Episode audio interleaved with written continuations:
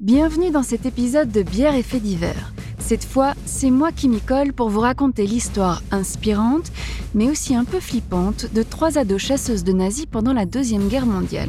Et puis on plonge avec Noémie dans le monde des fictions qui exploitent le mythe des nazis, et il y a de quoi se mettre sous la dent. Pour retrouver les photos dont on a parlé dans l'épisode, rendez-vous sur Insta ou sur lvdt.studio. J'ai un nouveau lave-vaisselle, il vient d'être installé. C'est pas moi qui ai choisi, c'est mes propriétaires. Et du coup, là, mon mec est en train de l'installer avec. les- Enfin, non, mon mec ne l'installe pas, mon mec est en train de. Mon mec regarde, Regardez le mec est en les train mecs. l'installer. Et il est tactile. Ton mec ou le Alors, Non, elle est bien. Elle est bien, hein Elle est pas bien. mal, pas mal. Non, le lave-vaisselle est tactile. Mais du coup, euh, bienvenue dans ce nouvel épisode de Bière et Faits divers.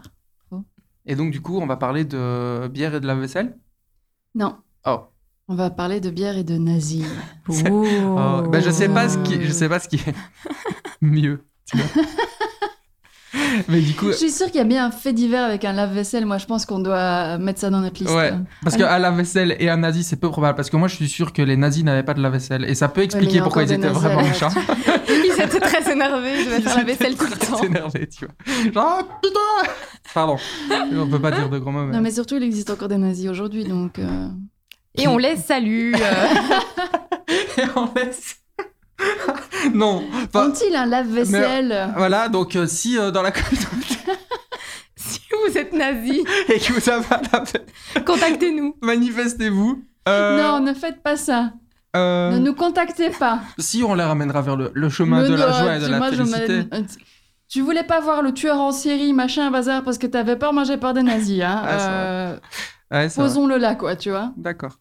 Je suis pas fan des nazis, quoi. Je crois que je préfère voir un tueur. Non, je veux pas aucun des deux, en fait. ni les nazis, ni les tueurs en série. D'ailleurs, ce qui est souvent très Oui, proche. voilà. L'un n'empêche pas Euh, l'autre. Il y a un petit côté psychopathe commun aux deux. euh, ouais, ouais, ouais. Donc les psychopathes, restez chez vous, vous êtes gentils. donc voilà, les blagues nulles sur les nazis, c'est fait comme ça. voilà, On a, on a dégagé l'affaire. Euh, mais du coup, autour de la table, ben, il y a Benjamin et Caroline. Ah oui? Salut Car, donc tu t'auto-présentes. je m'auto-présente. Bah, et je t'auto-présente plutôt. Ah ouais, c'est vrai. Mais on est rejoint dans cet épisode-ci par Noémie. Salut. Euh, alors, euh, Noémie, on sait qu'elle a un nouveau lave-vaisselle. Voilà, c'est le petit truc qu'on va apprendre sur elle aujourd'hui. Et félicitations à elle. Félicitations à toi pour ton nouveau lave-vaisselle. Merci beaucoup. Euh, Benjamin, sa maison est détruite. Petite vanne. Non, Vive pas détruite, elle est humide. Elle est très, humide. très humide. euh, Elle est tellement humide qu'on peut pas habiter dedans. Non, plus. Pour le moment, mais c'est pas grave. Ça fait des histoires à raconter. Je pourrais faire un podcast euh, sur les inondations,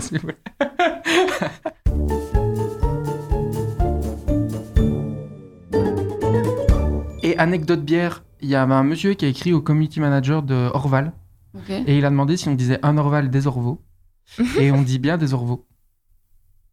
Ok. Et on dit hein. bien un Orval ou une Orval? Bah ça, il n'y avait pas dans la question. Parce que moi, je dis une Orval. Moi, je dis une Parce Orval. que c'est une bière. Ouais. Ça me paraît logique. Une Jupiler, une masse, Ouais, mais tu vois? Ouais, la Covid. et la Wi-Fi, parce que c'est la fréquence. Alors aujourd'hui, c'était euh, journée pas d'idée. Cric, tranquillou bilou, euh, Leafmans, voilà, parce que je crois que c'est un peu la, Classique. ouais, la moins mauvaise, je sais pas, ou la plus bonne dans le choix. je buvais beaucoup, beaucoup de cric quand Ouais, ça j'étais jeune. pas. Ouais, la cric Puis, et la pêcheresse, hein, oui. Ouais, et puis Ouais. après, c'est devenu trop sucré pour moi. Ouais. En toute honnêteté, je suis pas fan de la crique, mais je vais me laisser bam Et resurprendre. bam On n'aime pas ce que tu nous proposes. Bah alors ouais. voilà, je crois que Non, c'est la non, première fois que euh, vraiment là, non. Là, Ça fait longtemps que, que j'en ai pas bu. Donc Mais je crois euh, que c'est une Leafman, c'est un peu chico, ça. Je sais pas si Ah. t'as vu l'étiquette, euh, genre, ben, il y a un peu du doré dedans, j'ai l'impression que c'est un peu une édition un peu Ok, sympa. Elle est un peu fancy. quand même. Ouais, et donc euh, en fait j'ai pas grand chose à dire sur la parce que c'est genre une brasserie genre carrément euh, gigantesque Ouais. qui existe depuis super longtemps et je crois Ouais, que c'est- maintenant on n'est pas le- dans la microbrasserie, quoi. non maintenant c'est racheté par le groupe Duvel dont j'oublie tout le temps le nom Euh, voilà donc c'est une crique sympa quoi Et donc, c'est en effet, ils appellent ça une crique brute. Genre un peu comme les champagnes, quoi. Genre, Ah. on passe au niveau supérieur, quoi. et du coup y a elle est peut-être moins sucrée ou quoi que, que- et euh, encore une affro- approximation information approximative à peu près Mhm. euh, j'ouis dire que les criques et les gueuses tu vois sont des bières qui sont principalement brassées euh, dans la région bruxelloise et apparemment on ne peut les brasser que là-bas Ah oui à C'est comme cause le d'un champagne. d'un micro euh, bactérie et tout ça qui est responsable de la fermentation et de ce type de fermentation qui n'est présent que là-bas. Et Allez. attends, je comprends pas. On, on fait bien pousser des bananes ici, mais on pourrait pas faire pousser la bactérie ailleurs? Nah. Mais on peut l'exporter, la bactérie, non? Oui, on peut, mais tout le monde n'est pas. euh, Écoute, envoie un mail, Caro, euh, Qu'est-ce que on tu veux fait que Je je me pas. lance dans la truc de moi cric et un mois, rien à foutre. Hein. C'est pas possible. Par contre, ça. cette odeur me rappelle beaucoup d'erreurs. c'est vraiment la bière que je buvais au scout. Malheureusement. Eh ben, je sais pas quoi en penser, c'est pas mauvais. Non, ça va, hein, ça va. Mais non, eh ben, écoute, je trouve ça bon. Bah tant mieux, Parce qu'elle est, elle a un peu amère quand même. Elle est pas, j'ai pas l'impression de boire de la grenadine, ce que j'ai souvent l'impression quand je bois de la cric. Eh ben, et j'ai un peu de tips sur la Liefmans cuvée brute. Vous voulez que Ah bah vous lise vas-y, ouais, ouais. Sur euh, Wikipédia. Alors, Liefmans cuvée brute est une bière fruitée rouge euh, qui est brassée une fois par an. Elle a une teneur d'alcool de 6%, blabla. Autrefois connue sous le Liefman Cream, c'est la Niana, on s'en fout. Euh, et elle peut être conservée 10 ans, donc c'est une bière de garde. Bah, je ne savais pas qu'il y avait des bières de garde, moi. Bah, je sais que les trappistes peuvent se garder. Genre, c'est pour ça qu'on peut boire un vieil Orval ou une vieille Orval euh, dans certains cafés de Ok. 2 ans ou 3 ans et tout ça. Et c'est meilleur apparemment, je le crois. Mais euh, je savais pas pour les criques et les gueuses. Je savais que les gueuses peuvent vieillir et sont meilleures quand elles sont vieilles. Attends, Ah moi, bah, j'y- moi j'y connais rien de garde, ça veut dire que tu peux la conserver pendant Exactement, le vin, comme le vin, comme certains vins, comme oui, certains vins. certains vins que tu peux garder Par exemple, le. Beaujolais nouveau, tu vois, pas vin de garde. Ok.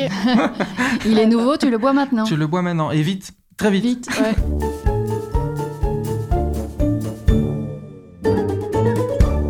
On, on passe à l'éch- l'échauffement. Avec euh, le petit fait divers rigolo.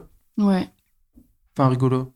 Ouais, rigoles. Ah, le- la colonne des chiens écrasés de Ouais. Benjamin. C'est la douane chinoise. Donc le titre de l'article, c'est dans Journal du Geek. Donc on- je suis j'ai changé un peu de, Tu de changes tes sources. Exactement. Et c'est euh, le titre du truc, c'est le jour où la douane a pris des AirPods Plus Buds pour des contrefaçons d'AirPods. Et donc ça peut paraître con comme ça, mais euh, donc il y a des. Vous voyez les AirPods? Vous voyez ce que c'est? Tout le monde Oui. voit ce que c'est? Ouais, Le oui. truc euh, Apple, tout le monde? Oui. Et il y a une société qui s'appelle OnePlus, qui fait des Oui. téléphones aussi, qui avait fait des AirPods, enfin un truc de la même technologie et qui ressemblait, mais genre hyper fort Ouais. aux AirPods. Et donc la douane chinoise chope une cargaison de des AirPods de OnePlus, tu vois. Et ils disent non, ça passe pas parce que c'est des contrefaçons d'AirPods de Apple. Ah merde Alors coup, que c'est une vraie marque. et que Alors que c'est un une vraie vrai marque et c'est un vrai produit et tout ça et que machin truc. Et donc c'est genre super drôle et ça veut vraiment dire que la euh, la copie, tu vois, est genre carrément manifeste, tu vois, parce que même les douaniers ils se sont dit euh, genre euh, what? Genre, c'est- c'est- Euh, donc il y a un tweet ou je sais pas quoi du- de la douane ou d'un gars qui montre euh, le, la cargaison et il y a OnePlus qui a commenté, tu vois, et qui a dit ouais salut les gars, vous pouvez nous les rendre, c'est à nous en fait. et c'est super drôle et c'est une méga grosse société, euh, tu Voilà. vois. Et ils les ont récupérés. Bah bien sûr qu'ils les ont récupérés, je crois qu'il y a eu Ah. all apologies et tout ça de, de la douane, on s'excuse, euh, vous êtes super euh, bisous. Quoi. Et ça montre aussi l'hégémonie de nos amis de Apple, quoi, tu vois. ouais. Il y a une cargaison de trucs qui arrivent et on dit faut regarder si c'est pas une contrefaçon de Apple, sinon on va se faire choper. Et, euh, Ils ont, ils ont juste la comparaison à Apple, si ça y ressemble, c'est ça, sinon c'est. Voilà. Ils ont, tu vois, ils ont des photos et ils ont les AirPods et puis ils regardent. Non, ça va, ça ressemble pas. non, non, ça va, c'est bon, tu te fais y aller.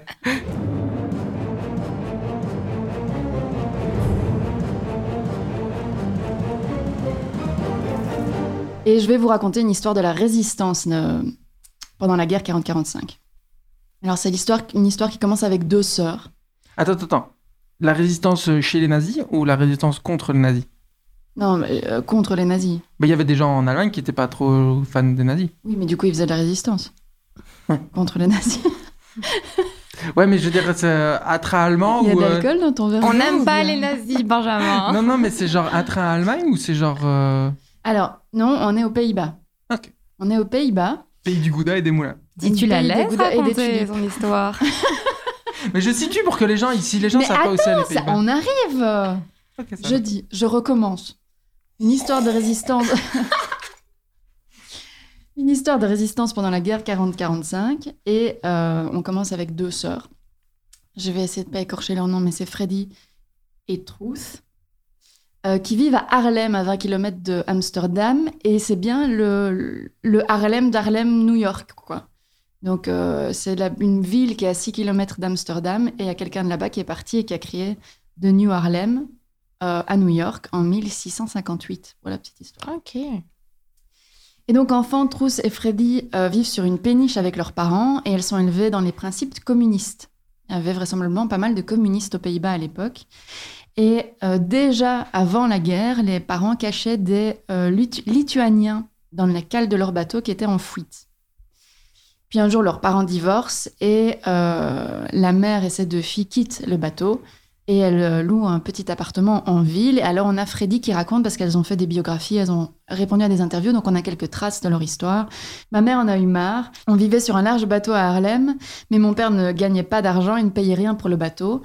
Euh, mais ce n'était pas un divorce difficile ou quoi que ce soit. Il chantait un French farewell depuis la poupe du bateau quand on est parti. Il nous aimait, mais on ne l'a plus beaucoup vu après ça. Et puis la guerre éclate. Euh, elle a 16 ans et Freddy, elle a 14 ans.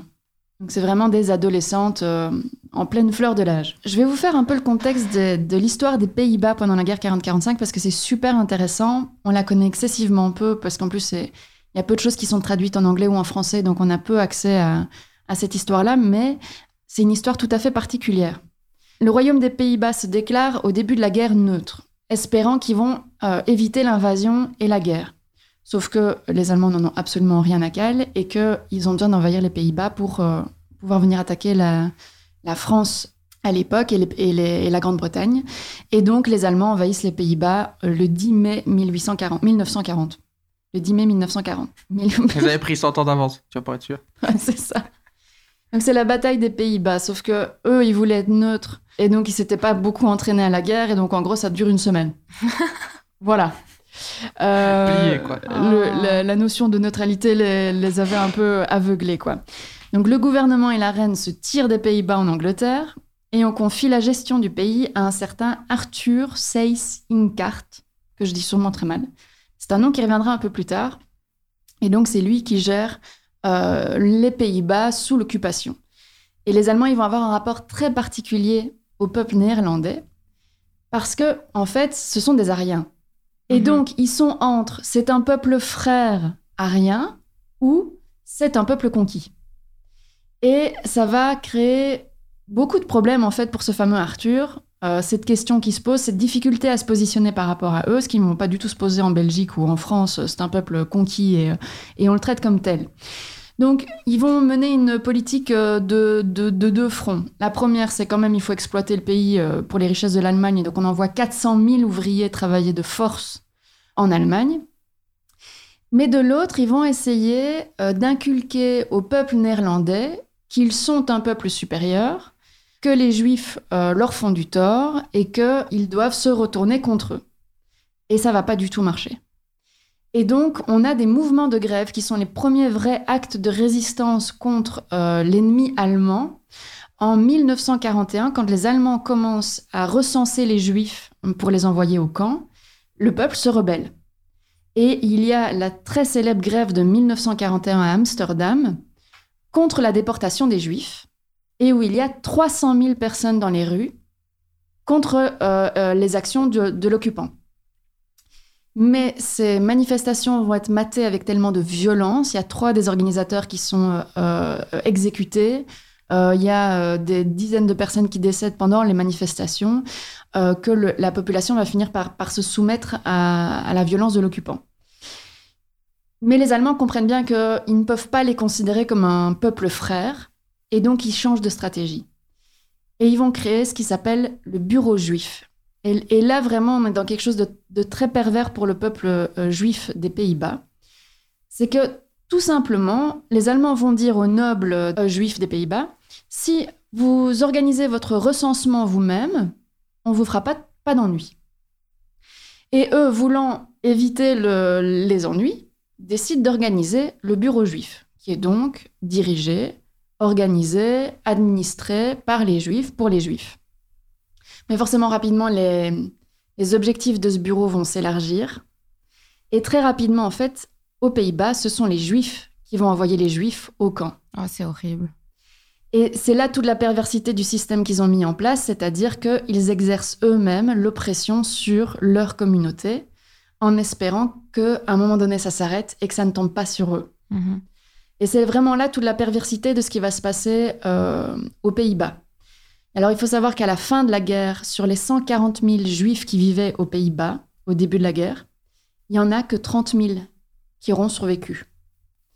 Et parmi les victimes, ben, on a Anne Frank. Et alors, détail important qui va revenir dans la suite de l'histoire, c'est qu'aux Pays-Bas, la plupart des juifs néerlandais vont être arrêtés par des Néerlandais, par la police néerlandaise et pas par les Allemands. Donc on a euh, un noyau dur de gens qui sont contre ce qui est en train de se passer.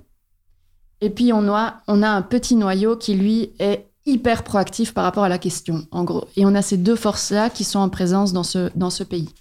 Et c'est là le contexte dans lequel euh, Truth et Freddy, à l'âge de l'adolescence, plongent euh, la tête la première. Quoi.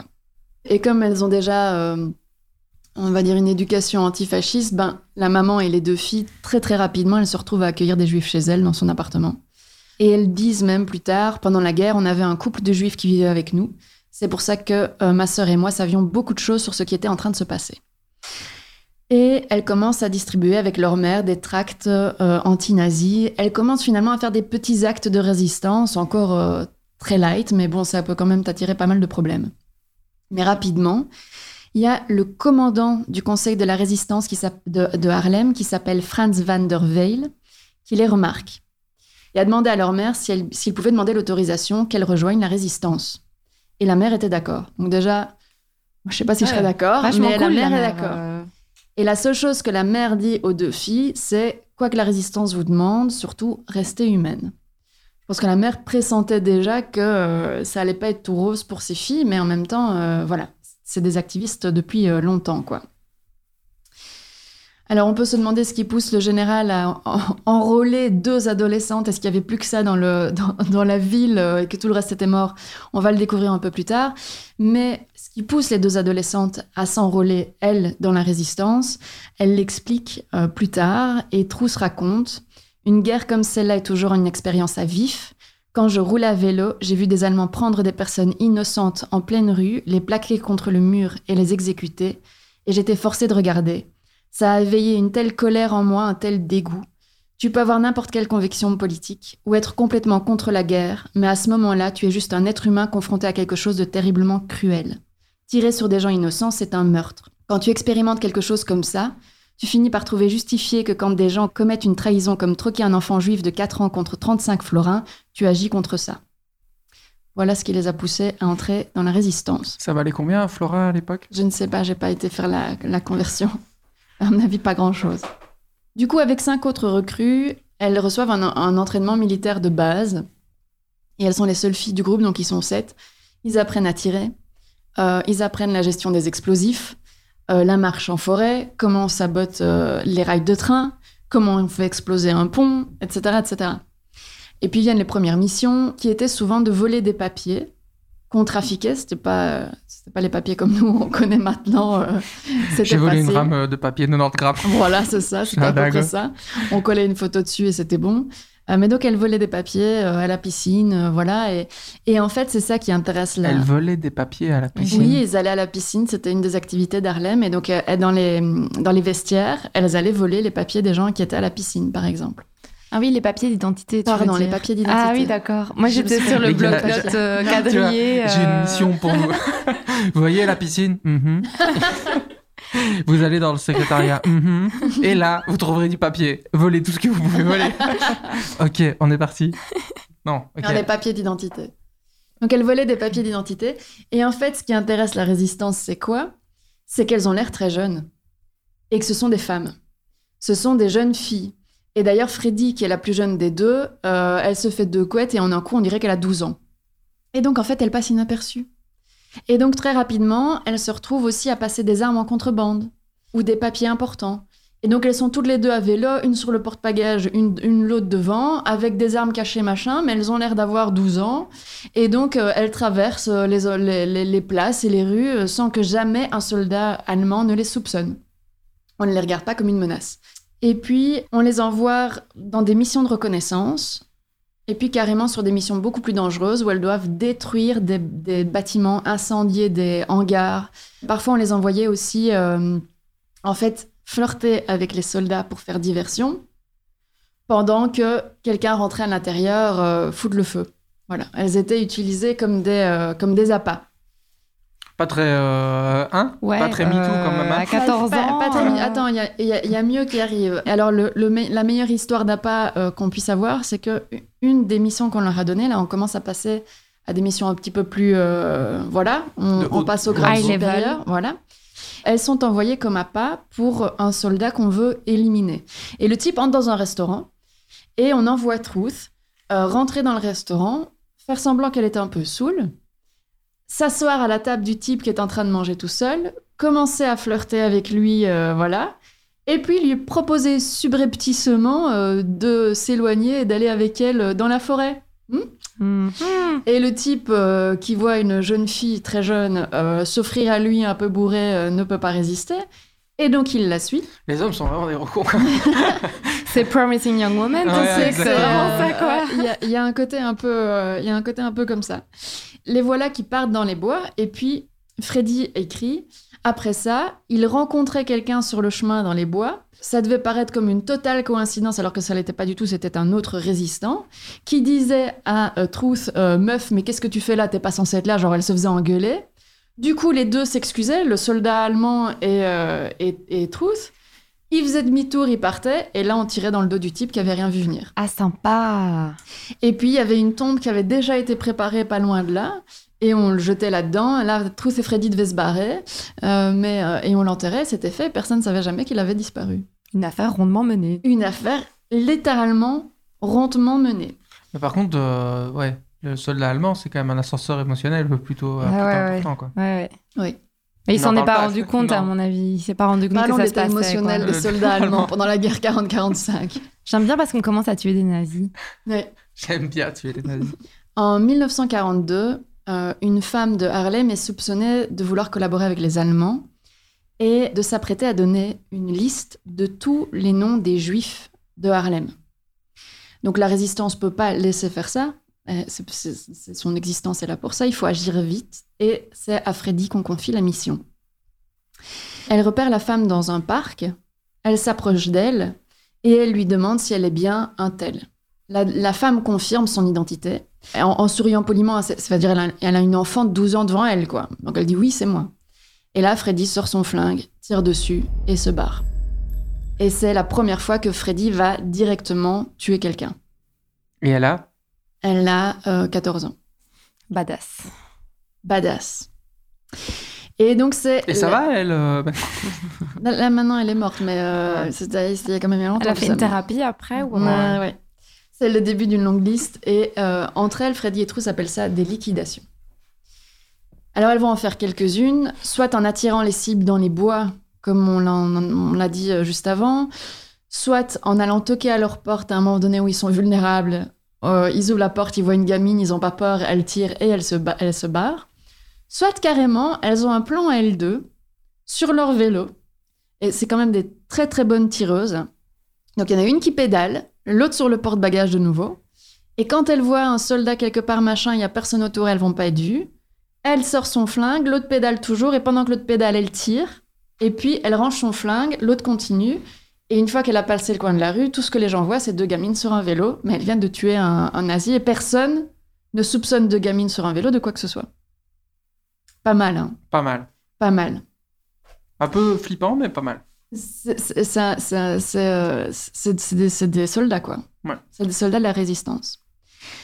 Et alors, elles exécutent surtout des traîtres, en fait, plus que des Allemands, et qui vraisemblablement, vraisemblablement s'appelaient des Land Watchers, une espèce de, de- des surveilleurs de terre. Les surveilleurs de territoire. Des, des surveilleurs. Surveillants du Des, pays. des surveillants des terres. en gros, des Néerlandais collabos, voilà. Euh, parce qu'ils étaient souvent plus dangereux que les Allemands, puisqu'ils connaissaient le- les terres, le- les lieux, les gens. Alors, il y a des histoires plus violentes dans les, dans les assassinations et les liquidations qu'ils ont faites. D'ailleurs, Trousse raconte à un moment donné euh, que devant elle, un SS euh, avait arraché un bébé à sa famille. Et, je la cite, euh, l'avait frappé contre le mur. Le père et la sœur regardaient. Ils étaient bien sûr hystériques. L'enfant était mort. J'ai sorti mon flingue et je l'ai tué. Ce n'était pas une mission, mais je ne le regrette pas. Oui. Ouais, c'était Benjamin, pas... il est pas bien. Vous devriez voir la tête de Benjamin. Je crois qu'il se sent pas bien. Tu veux une bière, Benjamin? Non, non, non, ça va. Ah, C'est, c'est- ouais. Eh, ouais. Ah, mais c'est pas des enfants de cœur. hein. Mm. Au gros mots, les grands remèdes. Voilà. Fais pas d'omelette sans casser les œufs. Oh, putain. Non, mais c'est vrai. Non, mais c'est vrai, situation exceptionnelle, euh, mesure exceptionnelle. Mais c'est extrême de se dire que des jeunes adolescentes, tu vois, On ses responsabilités là. Ouais. Ouais, et en sont venus à devoir faire Ouais. ça. Tu vois, c'est ça qui est. Genre, la situation était vraiment Hmm. horrible, comme elle l'explique dans les. Enfin, dans les, les petites citations que tu as prises et tout ça, elle explique que ouais, t'es arrivé à un moment donné où tu es plus trop. Ah, tu- Toi-même tu et peux- plus trop. Tu ne euh, peux plus. euh, Ouais, Soit tu collabores, soit tu, tu réagis, quoi. ouais, ouais. C'est vrai- c'est vrai que c'est vraiment extrême, quoi. Ouais, ouais, ouais. Alors en 1943, elles vont faire la connaissance de, et de nouveau, je vais complètement faire de la boucherie avec son nom, Janetje Johanna Schaft, autrement appelée Annie. T'aurais dû dire Annie euh, direct. bien. Mais Annie est son nom de résistante, Hmm. qu'elle ne va pas obtenir tout de suite. Et ils avaient un peu des blazes et tout Ouais. Ouais, cool. Et donc, quand, elle, euh, quand euh, Annie rencontre Truth et Freddy, elle a 23 ans. Elle a les cheveux rouges vifs. C'est un trait de caractère important, enfin un trait physique important Naturellement? Dans l'histoire. Et elle fait aussi de la résistance, du coup. Et rapidement, elles vont devenir inséparables. Donc, toutes les missions de liquidation qui vont arriver par après, elles vont le faire à trois. Alors, Annie, c'est son nom de résistante, comme je vous le disais. Et Annie, elle vient d'une famille de communistes aussi. Et elle est poussée par ses parents à faire des études de droit pour devenir avocate de- des droits humains. Des droits de l'homme, pardon. Elle va à l'université d'Amsterdam et euh, Annie s'y fait deux très grandes amies qui s'appellent Philine et Sonia, qui sont toutes les deux juives. Quand l'occupant débarque à Amsterdam, ce qu'ils vont faire, c'est très rapidement interdire aux juifs d'aller à l'université. Et donc ces deux amies ne peuvent plus aller à l'université, mais surtout demander à tous les étudiants qui veulent retourner à l'école de signer une déclaration d'allégeance à l'occupant allemand. 80% des étudiants vont signer cette charte. Annie va refuser, mais du coup, comme ses deux amies juives, elle ne peut plus aller à l'école. Elle est forcée d'arrêter ses études et c'est là qu'elle va commencer à poser ses premiers actes euh, de résistante et elle va voler des papiers d'identité à la piscine pour ses deux amis. C'était vraiment le truc, c'était un peu le Oui, rite de passage. Tu commençais par ça, Par voler des trucs à la par piscine. voler des trucs à la piscine. Ce qu'on a tous fait d'ailleurs. Voler Ouais. des trucs Alors, à la moi, piscine. pas. Moi pas non bah, plus. moi non plus en fait. Qu'est-ce que t'as volé à la non, piscine j'ai rien volé à la piscine. Mais c'est vrai qu'il y avait beaucoup de vols à la piscine. Oui, c'est vrai. Ça c'est vrai. Peut-être peut-être des jeunes résistants, on ne sait pas. Peut-être. Donc du coup, elle vole des papiers pour ses amis, et puis forcément, bah, elle commence à le faire pour plein d'autres gens aussi. Elle essaye d'aider ses amis, elle les cache. euh, voilà, elle, elle entre euh, véritablement dans la résistance avec le soutien de ses parents. Et vient la première mission sérieuse où on lui demande d'abattre un officier allemand. Alors elle est avec un autre membre de la résistance, il repère la cible, on lui tend le, le flingue, c'est à elle de le faire, elle prend le flingue, elle suit la cible dans une rue où il n'y a personne, une rue déserte, elle tire, et le flingue ne part pas. La Elle balle ne part pas. La, ba- la balle ne part pas, pardon, excuse-moi. La balle ne part pas, le flingue est vide. Et là, la cible se retourne vers elle, marche vers elle. Genre, j'imagine que dans son cerveau, c'est genre la panique intersidérale de l'univers. Et il se présente. Et c'est Franz, le commandant du Conseil de la Résistance. Et elle vient de passer son test de loyauté Test numéro 2, après la Ah. piscine. après la piscine. Info. Est- Est-ce qu'elle est capable de tirer? C'est ouf. En termes de RH, euh, ils étaient un peu extrêmes Ils hein, étaient un euh, lien extrême. à la résistance. Elle rejoint euh, la cellule de Franz, du coup, et donc elle rejoint euh, Freddy et Truth, où elles vont devenir euh, amies. Alors ensemble, elles vont faire beaucoup couler d'encre et de sang parce que il se passe quelque chose. Dans cette cellule, il y a un truc euh, qu'il n'y a pas ailleurs. Euh, elle arrive à quand même tuer beaucoup de gens. C'est quand même un peu étrange. Mais personne ne soupçonne encore qu'en fait, la force de cette cellule, c'est d'avoir des très jeunes femmes plutôt douées pour le combat et prêtes en fait à tout. Bon, et alors après, à côté de ça, elle reste des adolescentes comme les autres, et donc Annie va tomber amoureuse d'un autre résistant qui s'appelle Yann. Évidemment. Évidemment, on est aux Pays-Bas, il s'appelle Yann. Yann. Yann. Yann, Yann Bonkamp. Et ensemble, ils, ils font des missions d'exécution aussi, à eux deux. Chouette, euh, Genre, petit en- date. euh, voilà, Ouais. un petit date amoureux, euh, un peu Bonnie and Clyde, mais de Fais l'autre quoi côté. ce soir? On va tuer des nazis. Ouais Petite activité de couple. Alors, ils l'ont déjà fait une ou deux fois, mais là, on leur confie une mission spéciale. On leur demande d'assassiner le chef de la police de la collaboration de Zandam, qui s'appelle, je vous jure, Willem Rahout. Willem, Willem Rahout. Rahout. faut bien. Alors, le truc, c'est que Willem se doute que euh, la résistance hollandaise va vouloir euh, tenter un, un coup sur lui, et donc il est un peu prêt quand même. Et donc, Willem est sur son vélo en route pour le, commissari- pour le commissariat, et Yann et Annie l'attendent en embuscade. Attends, il est pas méga prêt. Quand t'as dit ça, moi j'imaginais le mec dans une voiture blindée avec des gardes Non. du corps. Non, le mec Le est en mec- vélo. Alors, Ouais, mais- On met en Hollande, ok Les mecs, ils font du vélo tout le temps. non, mais il est vrai que vraisemblablement tout le monde était sur des vélos et qu'il n'y avait pas énormément de voitures, C'est je pense. C'est Excellent. peut-être pour ça qu'ils ont pas fait de film. Parce que tu vois, genre les courses-poursuites et les trucs en vélo, ils se sont dit non, ça c'est pas possible. Tu vois, nous, il nous faut du Fast and Furious, il faut, Ouais. faut de la voiture, quoi. Possible. Il est sur son vélo, Où il et sur son vélo. en route pour le commissariat, Attentif, attentif, aux aguets. aux aguets. Et Yann et Annie l'attendent en embuscade. Yann lui tire dans le dos et il le touche. L'homme est grièvement blessé, il s'effondre. Mission accomplie, Annie se tire de son côté. Non, il est pas mort. Yann s'apprête à se barrer, sauf que Willem, il a toujours deux flingues sur lui. Et donc il arrive à en choper un des deux et il tire sur Yann. Ah non. Yann est blessé, Annie ne s'en rend pas compte, elle, elle est déjà en train de se barrer. Et ils savent que, voilà, ils viennent de tirer sur quelqu'un, ils ont une fenêtre de temps très courte avant que la police spéciale n'arrive, que les SS ne débarquent et que ce soit la catastrophe. Du coup, Yann doit trouver absolument un endroit où se cacher. Et il va dans une maison pas loin, euh, il trouve un endroit où se cacher. Le problème, c'est que la- les SS arrivent et il leur faut pas longtemps. Ils commencent à fouiller toutes les maisons alentour. Euh, vous voyez, comme dans les films, on s'imagine bien le truc. Ils le retrouvent, mais super vite. Alors Willem meurt. Donc mission globalement accomplie, sauf que mission en danger puisque euh, Yann est prisonnier quoi. Il l'emmène à l'hôpital où le mec se fait interroger plusieurs fois. Mais à un moment donné, il y a une infirmière néerlandaise, collabo, qui ne dit pas qu'elle est collabo, qui va l'interroger discrètement, je suppose. Et il finit par dire le nom d'Annie, par donner l'adresse de ses parents, et il retrouve dans le portefeuille de Yann une photo d'Annie, aux cheveux rouges.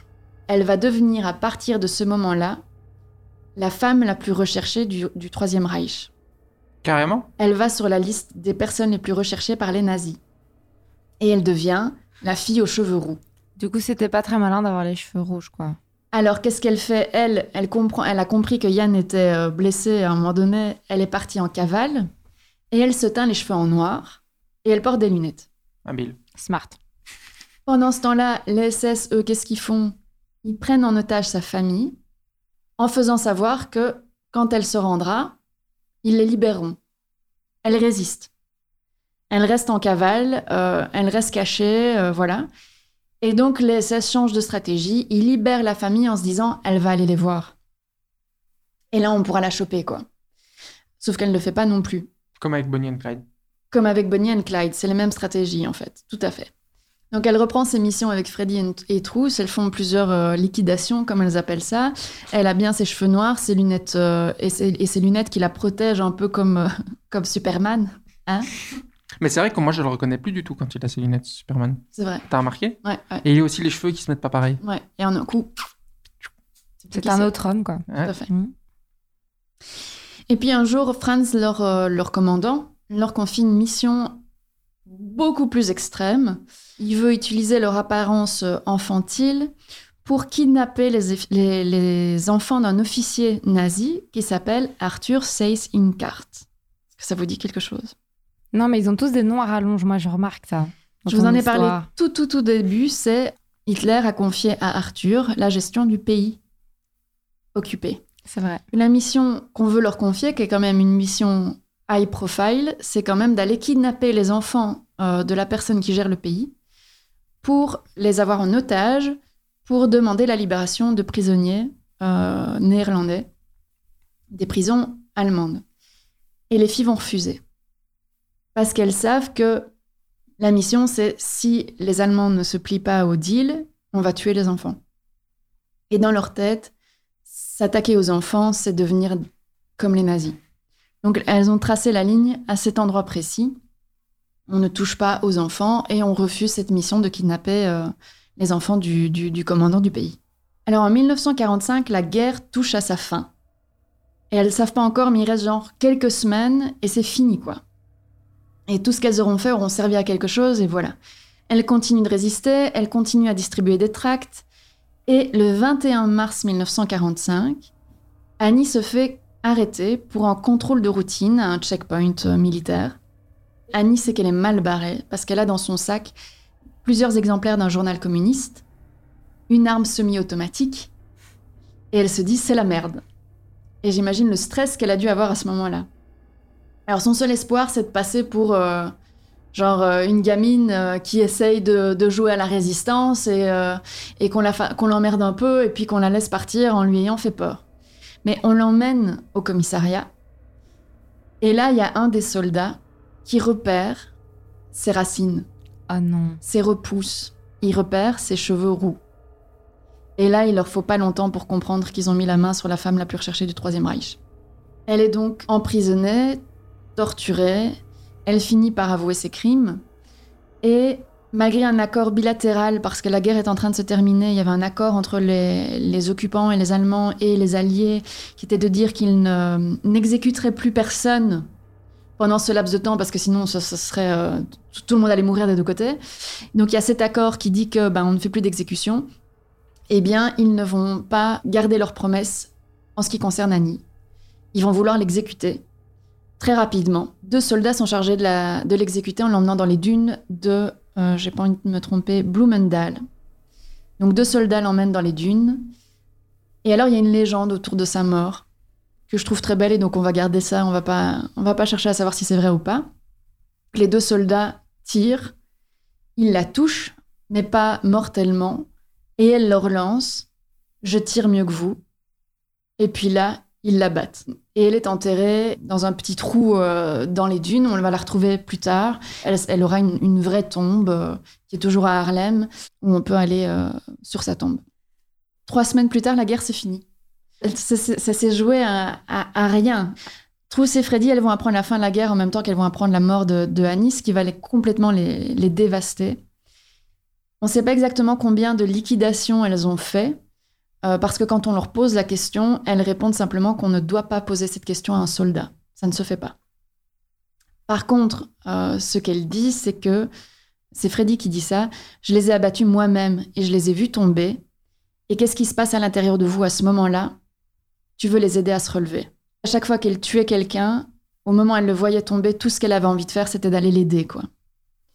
Et Trousse ajoute, c'était tragique et vraiment difficile, et on pleurait après. Ça ne nous allait pas. Je n'étais pas née pour tuer. Vous savez ce que ça fait à votre âme, vous perdez tout, ça empoisonne les belles choses de la vie. Trousse va se marier en novembre 1945. Et elle va avoir quatre enfants, et elle dit qu'elle s'est mariée très rapidement pour passer à autre chose. Et elle nomme euh, l'aîné de ses enfants en hommage à Annie Shaft. Freddy va se marier un peu plus tard, et elle aura aussi trois enfants. Et alors, elles étaient toutes les trois liées au Parti communiste, hein, de près ou de loin. Ça va entacher leur, euh, leur héritage finalement parce que du coup, elles ne sont pas tout à fait reconnues pour ce qu'elles ont accompli. Il faut attendre le 10 mai 1967 pour que Trousse soit reconnue comme juste parmi les nations.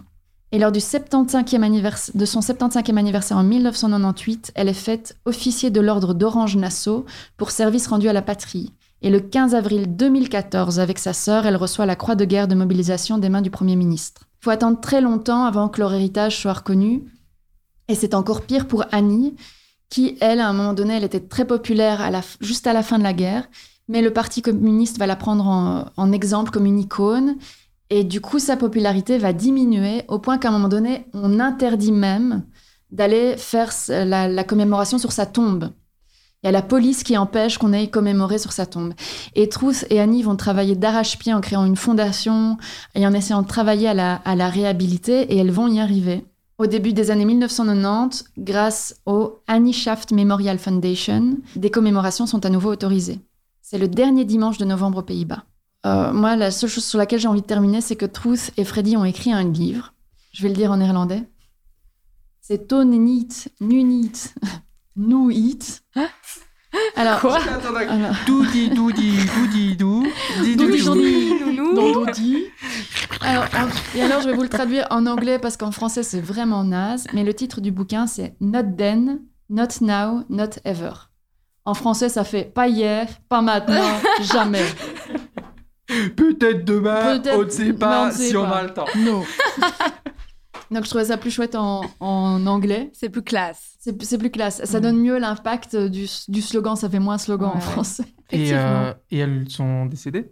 Elles sont mortes en 2016 et 2018. Oh. Euh, elles avaient 90 Ah oui, ans. donc récemment en fait. Ouais. Récemment, tout à fait. Là, J'ai déprimé Benjamin, quoi. Ça va aller, Benjamin. Hmm. Tu veux un câlin? Non, ça va. Prochaine. on a perdu Benjamin. Non, non mais c'est vrai que c'est triste, c'est vraiment tragique, quoi. Oui, c'est très Ouais. tragique euh, comme histoire. J'étais complètement déprimée, quoi. Non. non. Non, c'était bien. Non, mais c'était, elles sont super. Elles sont inspirantes quand même. Ah oui, non, mais genre les les meufs, ados genre de, de de ouf. cet âge-là arrivent à, à, à prendre leurs responsabilités, on doit pouvoir le faire alors qu'on n'a pas encore des nazis dans la rue, quoi. Mm. Faut y aller, quoi. Hein, alors que nous, les jeunes, ils vont manifester Hein parce qu'il n'y a pas assez d'arbres. C'est quand même autre chose. ça. Elle, est Ah, pas mal, elle était bien. C'est autre chose, hein, que- quand même. Non, non mais c'est vrai que c'est des femmes super méga inspirantes. euh, et ça Ouais. pourrait. euh, euh, Enfin, elles ont été plus courageuses et plus déterminées que euh, bon nombre d'hommes, euh, moi en premier. Ah, Euh, c'est beau. Aujourd'hui, tu vois. Non, mais genre, c'est genre, c'est fou, Elles quoi. sont, elles sont hyper inspirantes, ouais. Donc, ça veut dire que la fin du monde est proche? Ah, ça, oui. Donc, il va falloir y aller. Voilà. Voilà, voilà. Alors, on va commencer la résistance avec un podcast qui s'appelle Bière et fait. La résistance commence ici. Bah ouais. Mais c'est vrai que tu peux pas, tu vois, tu- moi je me pose vraiment la question dans quel, euh, et elles le disent, hein, euh, enfin dans une citation, c'est dans quel euh, état d'esprit t'es, dans quel tu, c'est impossible de prévoir comment Ouais. tu vas réagir. Que ce soit de devenir, euh, tu vois, un- une résistante euh, acharnée, tout ça, euh, comme elles l'ont été, ou comme ça peut être la- l'effet inverse, de collaborer pour des raisons X ou Y, tu vois, c'est genre, je pense que passer d'un côté ou de l'autre, Mhm, c'est vraiment une espèce de petit fil, tu vois. Tu ne sais pas ce que tu seras avant d'y être confronté. Exactement, et je crois que c'est des situations genre euh, de l'enfer euh, puissance 1 milliard et que du coup c'est le- l'esprit humain et le- tu vois les réactions que tu peux avoir peuvent être diamétralement opposées ou Mais elles ont un terrain commun qui est la militance des parents qui s'est transmise aux enfants et euh, le fait d'être dans les tranchées déjà euh, avant, quoi. Et puis, comme tu dis, la mère, euh, la mère a accepté. Euh, mère on a accepté. demandé l'autorisation de la mère, elle a accepté. Au final, si la mère n'était pas du tout dans, dans ce délire Ouais, de militant, elle aurait dit non. Et en fait, il y aurait pas Moi, eu ça, j'avoue, quoi. euh, je sais pas si j'accepterais que, tu vois, de laisser partir ma fille à 14 ans euh, dans de la militance comme ça, quoi, tu vois. Bah, moi je, trouve ça fou. Moi à 16 ans il y a la guerre tu vois. Je oh voilà papa papa moi je reste ici tout va bien. Euh, où est-ce qu'il y a la connexion internet? Faut que je puisse m'en sortir euh, tout ça après je dis ça maintenant pour rigoler tu vois mais si j'étais confronté à ça tu comment est-ce que tu réagis tu vois?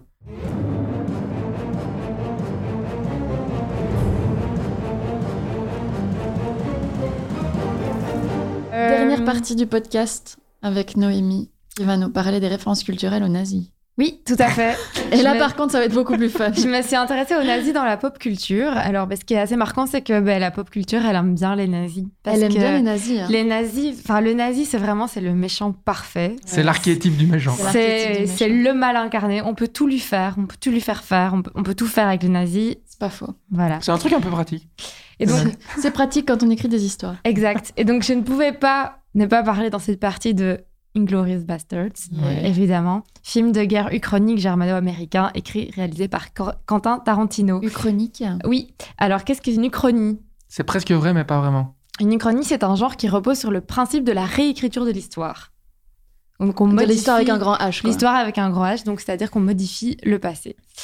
Euh, donc Inglourious Basterds, sorti en 2009, présenté au Festival de Cannes d'ailleurs aussi euh, en 2009. Pour ceux qui ne l'ont pas vu, ou pour ceux qui ne s'en souviennent plus, donc l'histoire se déroule en France durant la Seconde Guerre mondiale, et donc raconte à la fois euh, l'histoire d'une jeune juive, Shoshana Dreyfus, qui est incarnée par Mélanie Laurent, et qui venge euh, sa famille qui a été assassinée par les nazis, et à la fois aussi l'histoire d'un commando de soldats juifs mené par le lieutenant Aldo Rain, interprété par Brad Pitt, et qui est envoyé en Europe occupée pour éliminer le plus de nazis possible.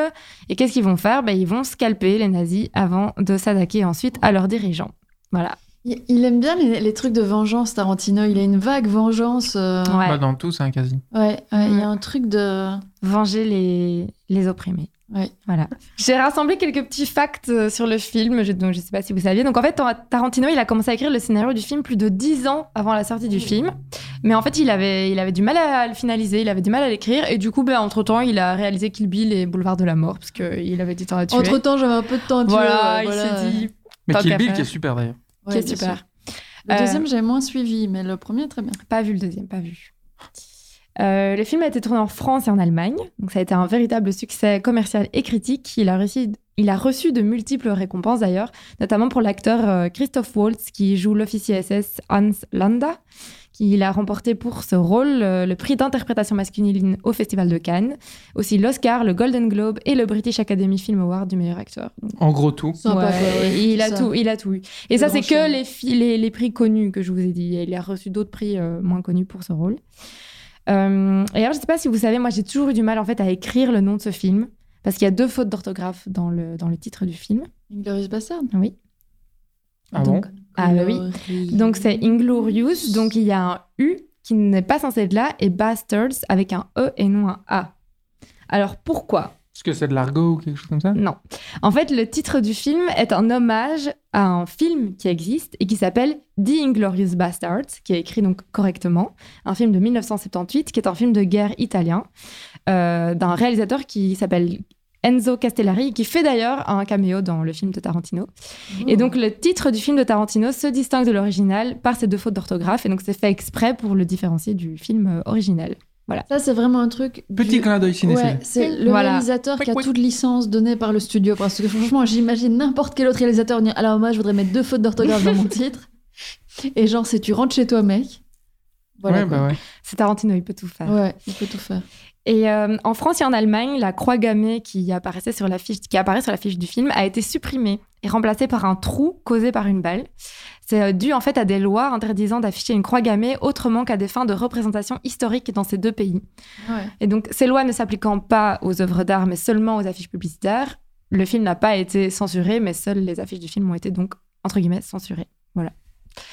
Euh, dernier fun fact sur ce film, euh, il y a deux acteurs qui ont failli mourir sur le tournage. Donc, euh, Fun fact. voilà. Euh. Eli Roth et Omar Doom. En fait, ils ont été blessés lors de la scène de l'incendie du cinéma dans le film. Euh, heureusement, c'est des blessures mineures, mais en fait, euh, ça aurait pu être pire pour les deux comédiens puisque la température a grimpé jusqu'à 1200 degrés, contrairement aux 400 prévus. Et que selon les pompiers, il n'aurait fallu que 15 secondes supplémentaires de tournage pour que la structure métallique s'effondre et incinère les deux hommes. Chouette. voilà. Euh, D'ailleurs, euh, Eli Roth, donc euh, C'est qui qui l'acteur. a été viré c'est ça. Quelqu'un a eu un problème. C'est Jean-Michel à la pyrotechnie. Ouais, euh, Jean-Michel, Jean-Mich. euh, va falloir qu'on parle. Et euh, l'un des deux acteurs explique d'ailleurs que la croix gammée n'était d'ailleurs pas supposée tomber dans la Seine, puisqu'elle était suspendue à des câbles d'acier, mais qu'en fait l'acier s'est liquéfié à cause de la chaleur. Voilà. Et non, mais il y a quelqu'un qui a mal euh, fait son taf. Hein, il y a quelqu'un qui a, qui a pas fait la bonne euh, expertise. euh, ouais. Euh, ensuite, j'ai envie de vous parler de la série Hunters. Je sais pas si vous avez. Est-ce que c'est celle avec Al Pacino? Oui. J'ai trouvé ça dégueulasse. Oui, c'est terrible. C'est mauvais. Bah, j'irai pas voir alors. C'est vraiment. Alors, est-ce qu'on doit vraiment en parler si c'est mauvais? Alors, moi, j'ai pas aimé, mais je sais que ça a eu beaucoup de succès. Mon Oh. mec a adoré. Euh, moi, j'ai trouvé ça affreux parce que je suis très sensible à la violence et c'est très violent.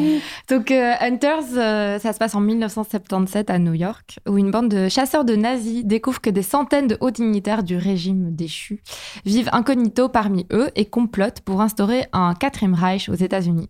Ils se lancent donc dans une sanglante quête visant à faire traduire ces criminels en justice et à contrecarrer leur projet de génocide. Donc, c'est donc une série qui est portée notamment par l'acteur Al Pacino, qui a d'ailleurs remporté le Golden Globe du meilleur acteur pour cette série. Ah, moi, je le trouve très Euh, mauvais dedans. Alors, ce qui est intéressant, en fait, c'est que cette série a été écrite par un inconnu d'Hollywood. Il s'appelle David Whale et il a 31 ans, donc il est assez jeune. Et donc, le jeune scénariste, il a quand même réussi à convaincre et Amazon Prime Video et le réalisateur Jordan Peele de produire son projet, alors qu'il n'avait rien fait avant. Et Jordan Peele, c'est pas le dernier des Broquignoles. Voilà, Je sais pas qui c'est. Get out. Get Out. Voilà. Et donc David euh, se considère toujours, euh, après avoir quand même réalisé Hunters, qui, est quand même assez connu, il se considère toujours comme un, nobody. Euh, D'ailleurs, dans une récente interview donnée à Vanity Fair, juste avant la sortie de la série, il a dit que sa mère vivait toujours à Long Island, d'où il vient, et qu'elle lui envoyait toujours des offres d'emploi là-bas. Alors en fait, euh, David, pourquoi est-ce qu'il a écrit cette série? C'est parce que sa grand-mère est une survivante de l'Holocauste et il lui a raconté beaucoup d'histoires, tout ce qu'elle avait vécu dans les camps, mais elle lui a aussi parlé de ces scientifiques nazis rapatriés aux États-Unis après la guerre et accueillis quasiment à bras ouverts par la NASA. C'est ce qu'on appelle l'opération Paperclip et c'est ce dont il parle aussi dans, dans la série. Pour continuer, euh, comme je vous disais tout à l'heure, le nazi, euh, le nazi, c'est le mal incarné, on peut tout faire avec lui, et c'est ce qui illustre le prochain film dont je vais vous parler, qui s'appelle Dead Snow. Je sais pas si vous connaissez.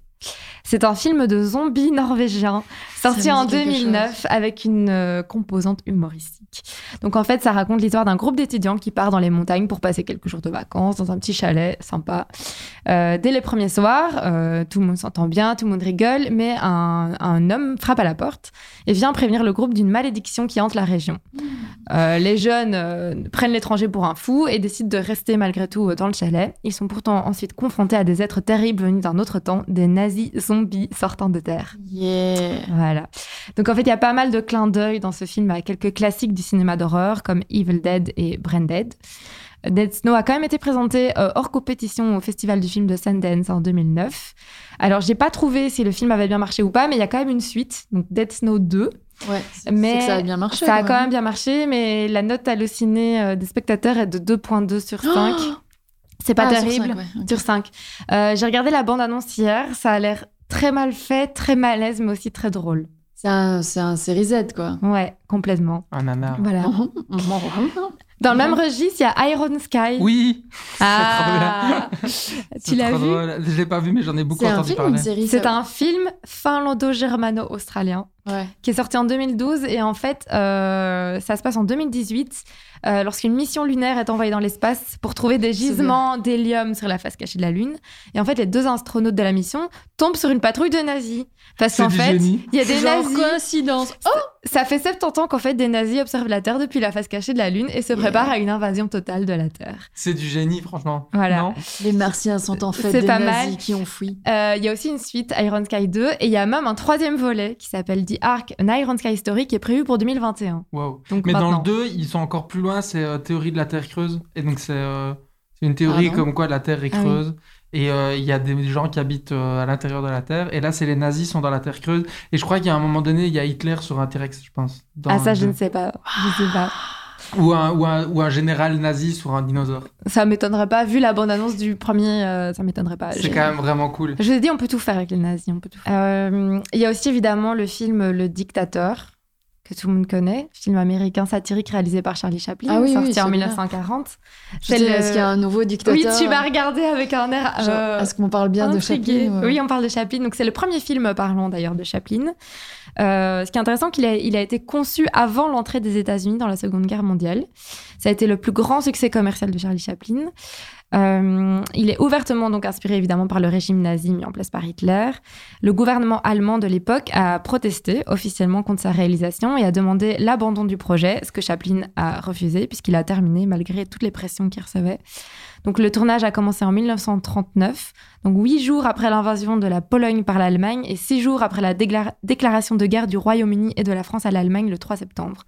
Donc on est en, pleine guerre euh, quand, quand le film est tourné, ce que je trouve assez, euh, assez fabuleux. Si, si je ne dis pas de, si je ne pense pas de bêtises, si je me souviens pas de bêtises, ça a participé au fait aussi que les États-Unis à un moment donné se lancent dans la Oui, guerre parce tout que à fait. ça- Tout à fait, ça a mobilisé l'opinion publique euh, en faveur de... Voilà. Ouais. Et est-ce que quand il imitait les discours de Hitler, est-ce que c'est pas une fausse langue?